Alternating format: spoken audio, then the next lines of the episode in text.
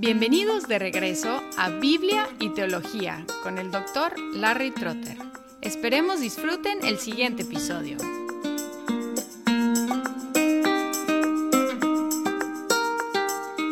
En el episodio anterior, el primer episodio sobre la neumatología o la aplicación de la redención, hablé del ordo salutis, el orden de la salvación, mencionando elección como el primer elemento. Y aunque sí es correcto que es parte del ordo salutis, como lo encontramos en forma básica en Romanos 8, no es estrictamente parte de la neumatología, porque no es un beneficio comprado por Cristo y aplicado por el Espíritu Santo. En nuestra división de la teología sistemática, la elección pertenece a la teología. Y de hecho, en nuestra serie sobre la teología consideramos la elección y la predestinación. Por lo tanto, vamos a empezar con el llamamiento. Cuando hablamos del llamamiento, tenemos que distinguir entre dos tipos de llamamiento. Hablamos del llamamiento externo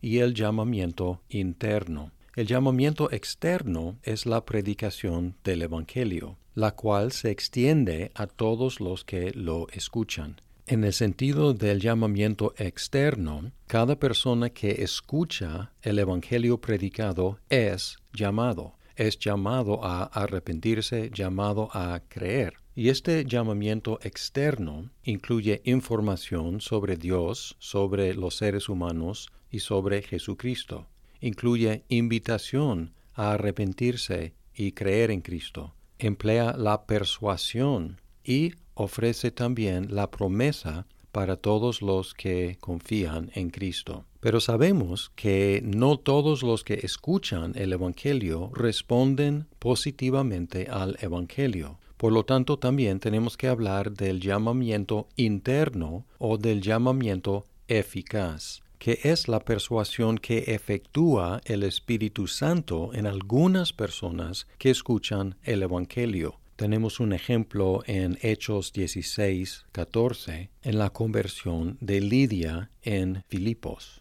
en el versículo 13 dice, nos sentamos y comenzamos a hablar a las mujeres que se habían reunido. Así que las mujeres que se habían reunido fueron llamadas externamente por esta conversación con Pablo sobre el Evangelio. Pero luego en el 14 dice, y estaba escuchando cierta mujer llamada Lidia de la ciudad de Tiatira, vendadora de telas de púrpura, que adoraba a Dios y el Señor abrió su corazón para que recibiera lo que Pablo decía. Aquí hay una distinción. Todas las mujeres fueron llamadas externamente, pero encontramos que el Señor abrió el corazón de Lidia para que recibiera lo que Pablo decía. Aunque no estamos enfocándonos en la elección, hay una liga estrecha entre la elección y el llamamiento eficaz, conexión que encontramos en Hechos 13:48,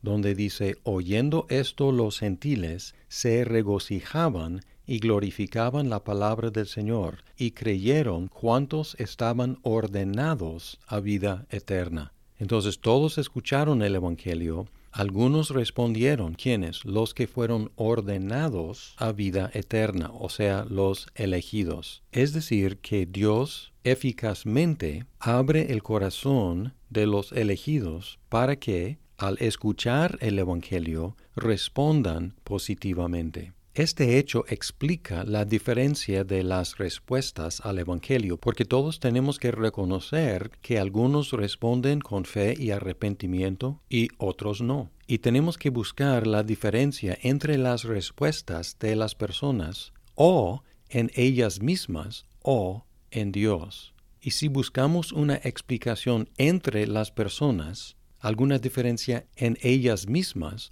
no podemos encontrarla y entre los que buscan la diferencia entre las personas no han dado una explicación suficiente del por qué algunos responden positivamente y otros negativamente.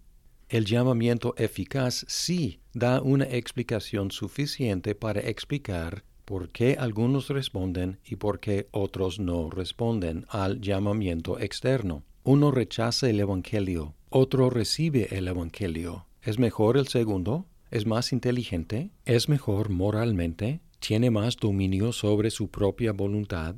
Y la respuesta a estas preguntas es no. No hay diferencia entre las personas que responden positiva y los que responden negativamente.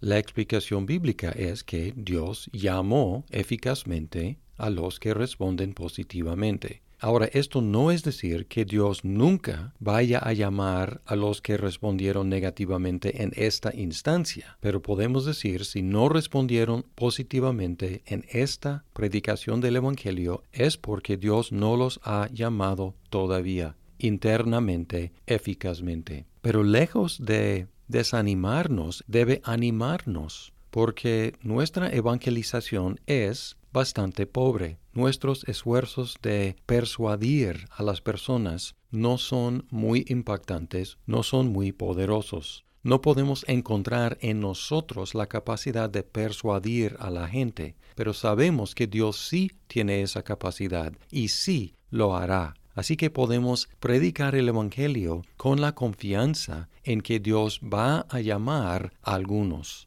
Además, este hecho del llamamiento eficaz nos debe ayudar a evitar las manipulaciones en nuestra predicación. Persuadir sí, manipular no porque la manipulación no es necesaria, ni es honesta, pero el enfoque aquí es no es necesaria, porque hay quien puede persuadir a la gente a confiar en Cristo, y es Dios mismo. Por lo tanto, otra implicación del llamamiento eficaz es que nos encarga no solo a predicar, sino también a orar por las personas, implorando a las personas a creer en Cristo e implorando a Dios a llamarles eficazmente. Otro detalle acerca del llamamiento eficaz es que es algo del cual la persona llamada está consciente. Es decir, la persona está consciente de estar persuadida de creer en Cristo. Y de alguna forma u otra, todos los creyentes en Cristo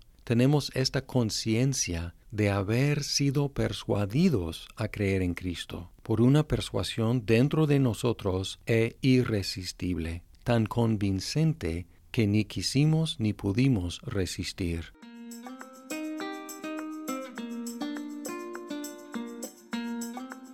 Muchas gracias por escuchar este episodio. Si estás disfrutando Biblia y teología, por favor compártelo con tus amigos. Hasta pronto.